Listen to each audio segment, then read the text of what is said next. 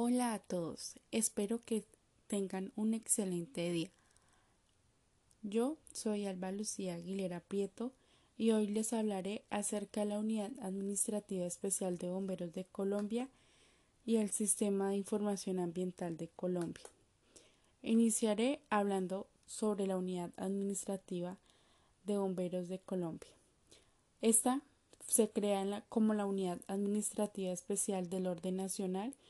con personería jurídica adscrita al Ministerio del Interior, con autonomía administrativa, financiera y patrimonio propio, cuya sede es en la ciudad de Bogotá, en la dirección carrera 30, número 85A 39. Actualmente su director general es el capitán Charles Wilber Benavides Castillo, quien es un administrador de empresas especialista en gerencia en salud ocupacional con 26 años de experiencia como integrante y comandante del, del Cuerpo de Bomberos de Voluntario de Pasto. Esta institución tiene como visión dirigir, coordinar, regular y acompañar la actividad de los cuerpos de bomberos oficiales voluntarios y aeronáuticos del país para la debida implementación de políticas y normatividades tendientes a, garantizar la presentación eficiente del servicio público, esencial, del, esencial de la gestión integral de riesgo contra incendio, los preparativos y atención de rescates en todas sus modalidades y la atención de incidentes con materiales peligrosos, brindando su máximo desempeño a toda la comunidad acorde a su vocación de servicio, sensibilidad social, entrega y disciplina. Su visión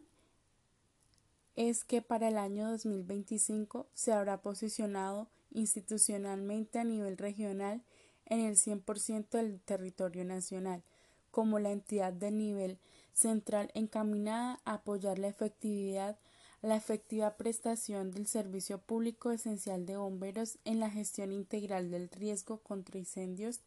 los preparativos y atención de rescates en todas sus modalidades y la atención de incidentes con materiales peligrosos. Su objetivo principal es liderar la implementación de la gestión integral de riesgos contra incendio, los preparativos y atención de rescates en todas sus modalidades y atención de incidentes con, materiales peligrosos de los bomberos de Colombia. Sus objetivos específicos son actualizar reglamentos generales técnicos, administrativos y operativos, asesorar a las delegaciones departamentales de bomberos en la implementación de reglamentos generales, técnicos, administrativos y operativos de la actividad bomberil. Asegurar a los cuerpos de bomberos en la implementación de planes, programas y proyectos estratégicos. Fortalecer la capacidad de respuesta de los cuerpos de bomberos de Colombia. Apoyar técnica y operativamente a los bomberos de Colombia mejorar y mejorar la capacidad estratégica, técnica, tecnológica, operativa y administrativa de la Dirección Nacional de Bomberos de Colombia para liderar de manera eficiente esta entidad. Sus funciones están en dirigir, coordinar y acompañar a los cuerpos de bomberos en la implementación de las políticas y en el cumplimiento de los reglamentos generales de orden técnico, administrativo y operativo para la prestación del servicio público esencial en materia de bomberos. Su otra función es formular las estrategias que deben cumplir los cuerpos de bomberos para prevención y atención de incendios, los preparativos y atención de rescates en todas sus modalidades y la atención de incidentes con materiales peligrosos, bajo los lineamientos de la Junta Nacional de Bomberos de Colombia. Como tercera función está formular los planes y los reglamentos para el desarrollo de las operaciones tácticas de los cuerpos de bomberos. Cuarta, orientar, apoyar y dar el soporte técnico a los cuerpos de bomberos para la formulación de proyectos a ser presentados para aprobación de la Junta Nacional de Bomberos y financiados por los recursos del Fondo Nacional de Bomberos. Quinto, administrar el Fondo Nacional de Bomberos y la subcuenta de actividad bomberil de acuerdo con, los, con las decisiones sobre los recursos de este fondo según tome la Junta Nacional de Bomberos de Colombia. Sexto, acompañar a los cuerpos de bomberos en la formulación y ejecución de los planes de mejoramiento que deban adoptar para ajustarse a los lineamientos determinados por la Dirección Nacional de Bomberos.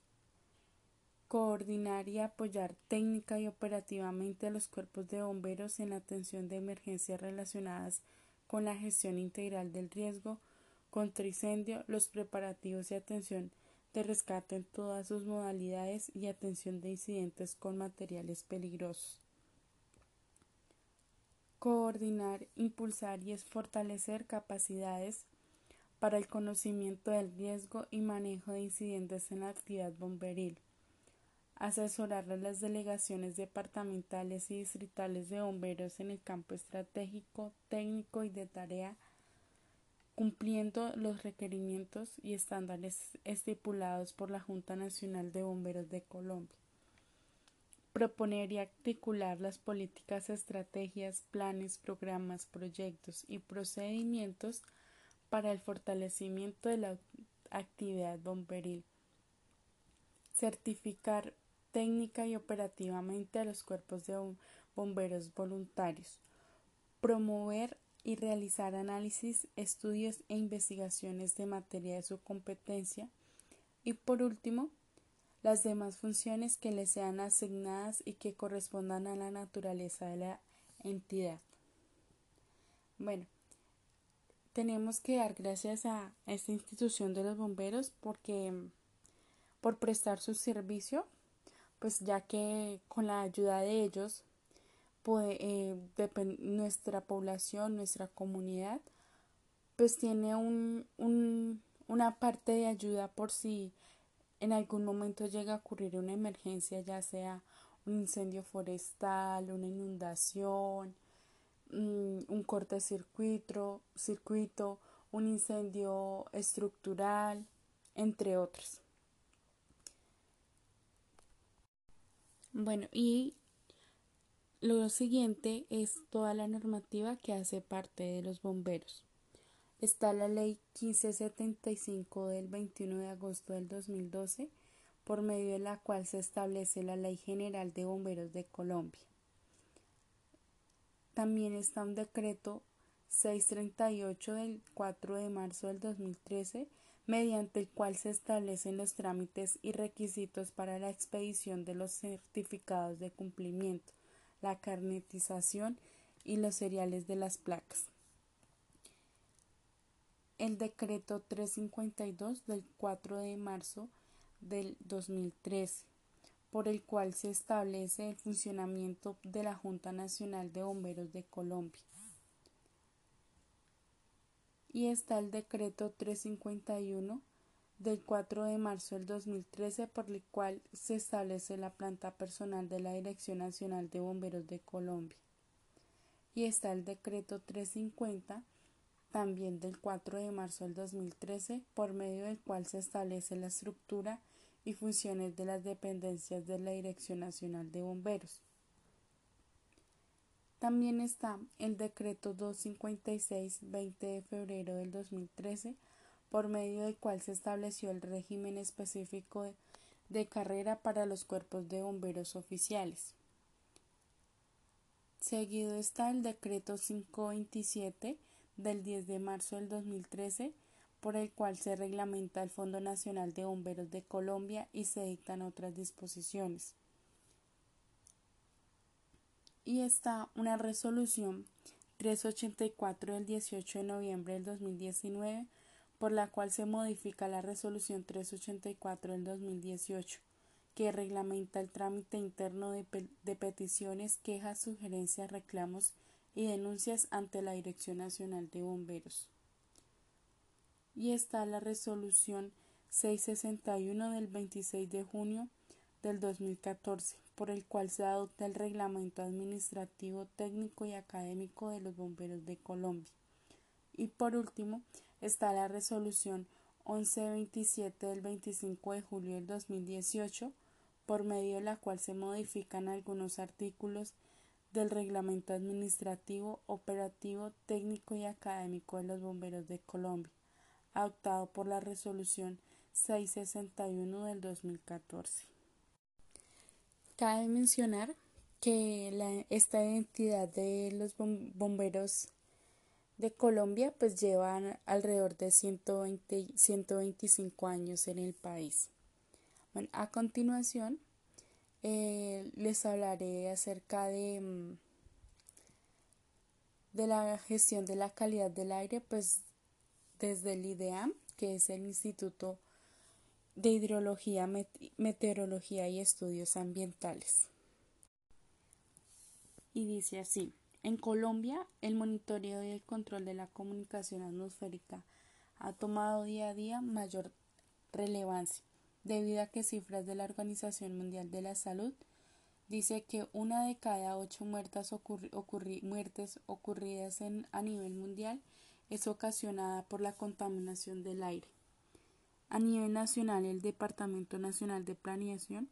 estimó que durante el año 2015 los efectos de este fenómeno estuvieron asociados a 10.527 muertes y 67,8 millones de síntomas y enfermedades. Adicionalmente, los costos ambientales asociados a la contaminación atmosférica en Colombia durante los últimos años se incrementaron,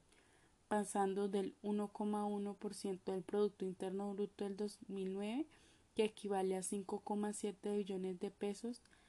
a 1,93% del Producto Interno Bruto del 2015, correspondiente a 15,4 billones de pesos, lo cual pone en evidencia la necesidad de seguir implementando estrategias para controlar, evaluar y monitorear estas sustancias. Según los últimos informes del estado de la calidad del aire, elaborados por el Instituto el contaminante con mayor potencial de afectación en el territorio nacional es el material particulado, menor a 2,5 micras, el cual está constituido por partículas muy pequeñas producidos principalmente por los, por los vehículos pesados que utilizan diésel como combustible y que pueden transportar material muy peligroso para el cuerpo como metales pesados, compuestos orgánicos y virus, afectando de este modo las vías respiratorias. Se dice que a nivel nacional las zonas con mayor afectación que presentan niveles de contaminación elevados son en el área metropolitana del Valle de Aburrá, las localidades de Puente Aranda, Carvajal y Kennedy en Bogotá, y la zona industrial de Acopi en el municipio de Yumbo, Valle del Cauca. Ahora les hablaré sobre la gestión que hace el Sistema de Información Ambiental de Colombia en relación a la contaminación atmosférica. Se dice que Colombia ha tenido una larga y amplia tradición en materia de acciones para el control de la contaminación del aire. Inicialmente en el año 1967 se instalaron los primeros equipos para el monitoreo de la calidad del aire pero solo fue hasta el año 1982 cuando a través del decreto 2 se adoptó la primera norma que reguló la emisión y concentración de contaminantes en la atmósfera. Uno de los grandes avances en materia de control de la contaminación del aire fue la adopción mediante el decreto 948 de 1995 del Reglamento de Protección y Control de Calidad del Aire, unificado en el año 2015 en el título 5 del decreto 1076 Recleto único reglamentario del sector ambiente y desarrollo sostenible. El decreto 948 de 1995 permitió a Colombia avanzar en la política y normativa para la prevención y control y reducción de la contaminación atmosférica. Se expidió la norma de ruido ambiental, la resolución 627 del 2006, las normas de emisiones contaminantes generadas por fuentes fijas, que es la resolución 909 del 2008 y fuentes móviles la resolución 910 del 2008. La norma de calidad del aire resolución 2254 del 2017 y las normas que promueven el uso de tecnologías limpias que es la resolución 2604 del 2009 y la resolución 1111 del 2013. La norma de olores ofensivos, la resolución 1541 del 2013 y se formuló así la Política de Prevención y Control de Contaminación del Aire 2010. Bueno, y acá algunas otras normas que hacen parte de la calidad, control y gestión de la contaminación del aire. Está el decreto número 979 del 3 de abril del 2006 por el cual se modifican los artículos 7, 10, 93, 94 y 108 del decreto 948 de 1995 y el decreto 948 de 1995 que es por el cual se reglamenta parcialmente la ley 23 del 73, el decreto ley 2811 del 74 y la Ley 9993 en relación con la prevención y control de la contaminación atmosférica y la protección de la calidad del aire. Eh, también nos encontramos en la resolución 601 del 4 de abril del 2006 por el cual se establece la norma de, la de calidad del aire o nivel de, de emisión para todo el territorio nacional en condiciones de referencia y la resolución 610 del 24 de, del 24 de marzo del 2010, por el cual se modifica la resolución 601 del, del 4 de abril del 2006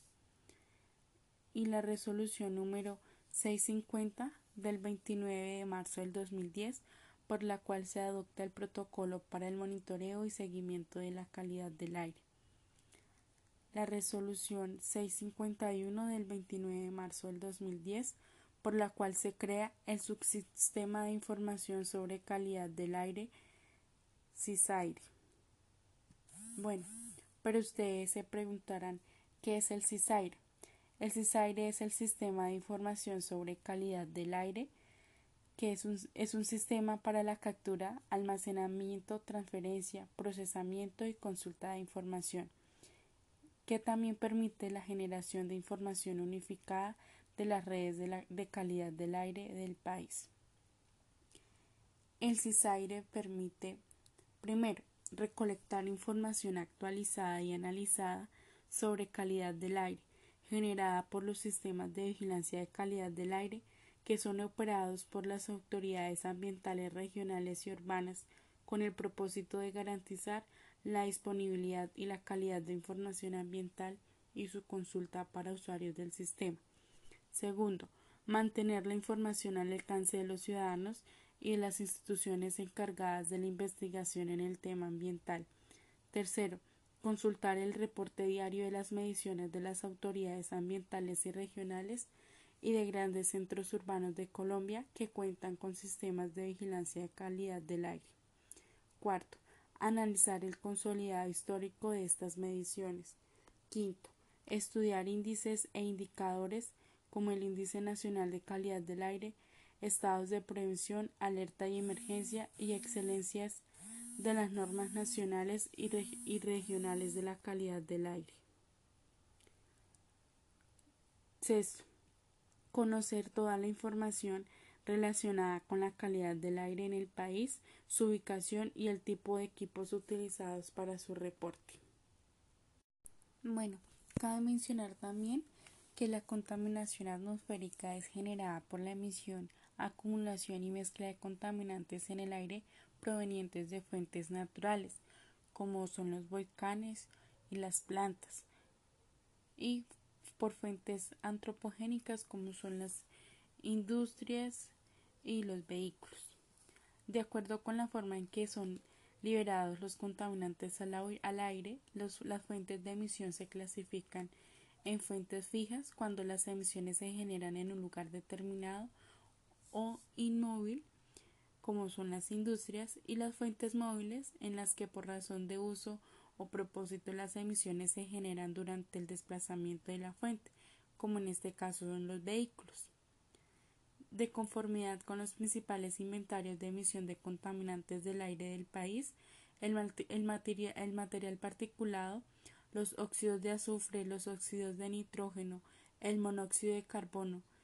y el dióxido de carbono son los contaminantes que se generan en mayor cantidad. No obstante, existen otros contaminantes como los metales pesados, las dioxinas, los furanos, las sustancias generadas por olores ofensivos y el ruido que también revisten interés. Las acciones enfocadas a la reducción de estas emisiones al aire son como los metales pesados, las dioxinas, los furanos y las sustancias generadas por los olores ofensivos y el ruido, entre otras. Son indispensables para mejorar la calidad de vida de los colombianos y proteger tanto su salud como las riquezas naturales. A nivel mundial se han desarrollado políticas exitosas relacionadas con los sectores de transporte, planificación urbana, generación de electricidad e industria que hayan permitido avances importantes en materia de reducción de la contaminación del aire. Entre las medidas y estrategias que contribuyen a mejorar la calidad del aire se resaltan la electromovilidad, el uso de vehículos de cero y bajas emisiones, la implementación de estándares más estrictos de calidad de combustibles, mejores técnicas y prácticas ambientales disponibles para la industria, tecnologías más limpias y eficientes y la implementación de sistemas de control de emisiones, entre otras. Bueno, cabe mencionar que algunos de los ítems que dije anteriormente, como la emisión de ruido, eh, los contaminantes generados por fuentes fijas y fuentes móviles, pues como lo dije a un principio, eh, la resolución que, que, maneja toda la parte del ruido ambiental es la resolución 627 del, del 2006 y mm, la resolución que maneja la parte de la de los emisión de los contaminantes por fuentes fijas es la resolución 909 del 2008 y por parte de fuentes móviles es la resolución 910 del 2008. La resolución 2254 del 2017, que es la norma de calidad del aire. La resolución 2604, que es la norma que promueve el uso de tecnologías limpias y la resolución 1541 del 2013 cuya, cuya norma está definida en los olores ofensivos. Bueno,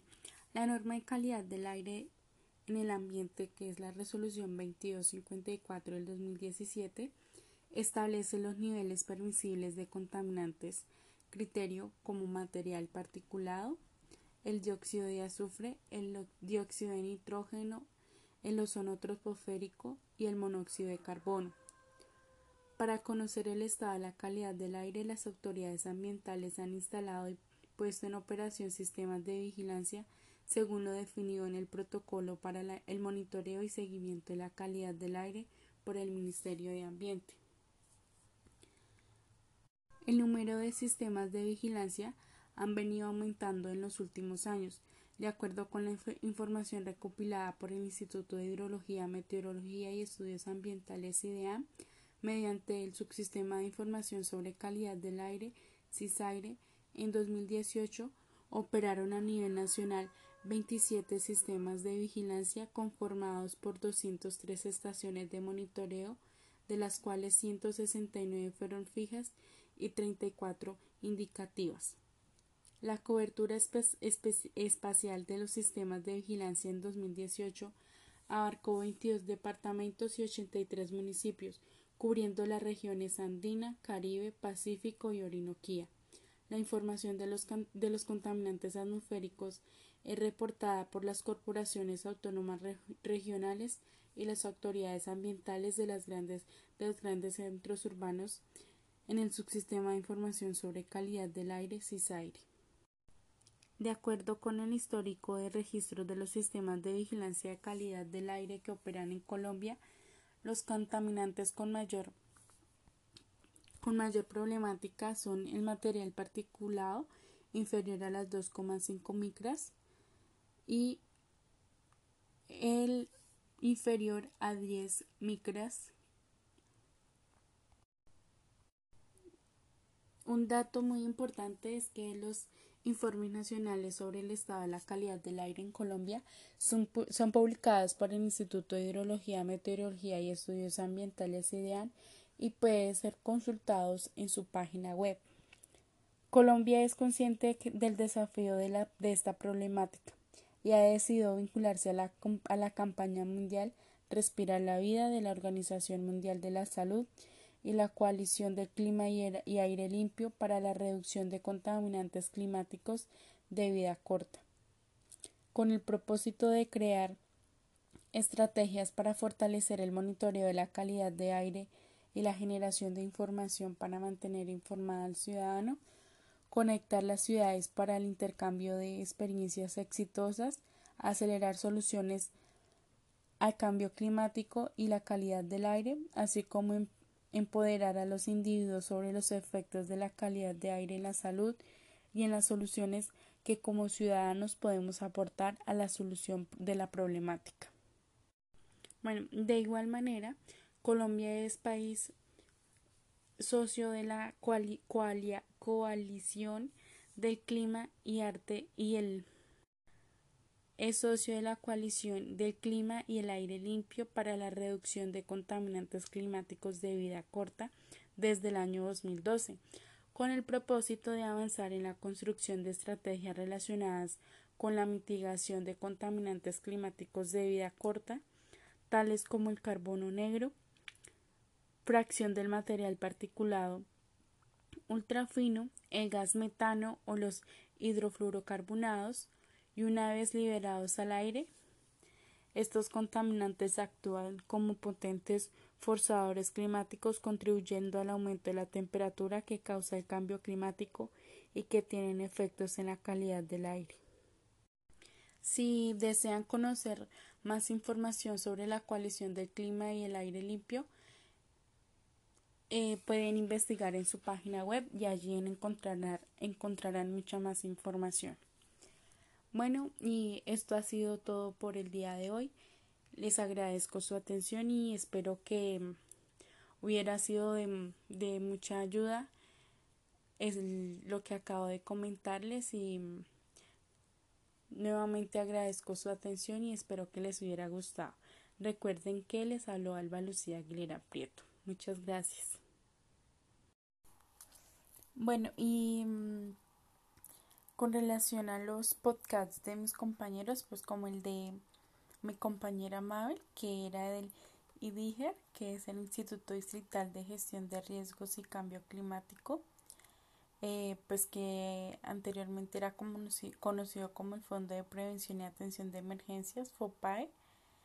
y bueno, cambió su nombre y pues tiene como misión dirigir, coordinar y orientar el sistema distrital de gestión de riesgos promoviendo políticas, normas, planes, programas y proyectos con el fin de reducir los riesgos para contribuir al mejoramiento de la calidad de vida en la población de Bogotá. Pues me pareció un tema interesante y más que mm, el IDIGER fue mm, em, fue que fue mm, señalado como un, un instituto que que se preocupa y que a nivel latinoamericano es uno de los mejores que pues que ayudan a controlar las contaminaciones atmosféricas y todo todo esto. Y por parte de, mi compañero Camilo pues él habló acerca de mm, la gestión del riesgo de fenómenos de fenómenos en por eh, de riesgo tecnológico. Eh, también nos comentaba acerca de mm, de las, bueno, que dentro de esto también pues se había incluido lo, los eventos hidrológicos que se han presentado últimamente como la creación de la tormenta tropical ETA que se convirtió en huracán, y en el próximo bueno la en el próximo huracán que se estaba convirtiendo que era Liota y mm, también por parte de mi compañero Germán que él hablaba sobre la estrategia departamental para la respuesta ante emergencias y monitoreo de la calidad del aire pues ahí mencionaba acerca sobre la gobernación de Cundinamarca y como los mecanismos que tienen implementados a nivel a nivel de, de, departamento. Mi compañera Jimena pues hablaba em, sobre el apoyo ambiental ante emergencias y amenazas tecnológicas enfocadas eh, pues también en la calidad del aire. Y mi compañera Stephanie hablaba sobre em, los organismos de socorro que habían en Cajica y algunas y algunos sucesos que se habían presentado allí en este, en este municipio. Y pues comentaba que las ventajas de que eh, estaban ubicados a las afueras del municipio para que pues así tenían con mayor acceso o movilización para actuar ante una emergencia. Entonces pues en general fueron buenas buenos aportes y me gustó cada tema. Y ya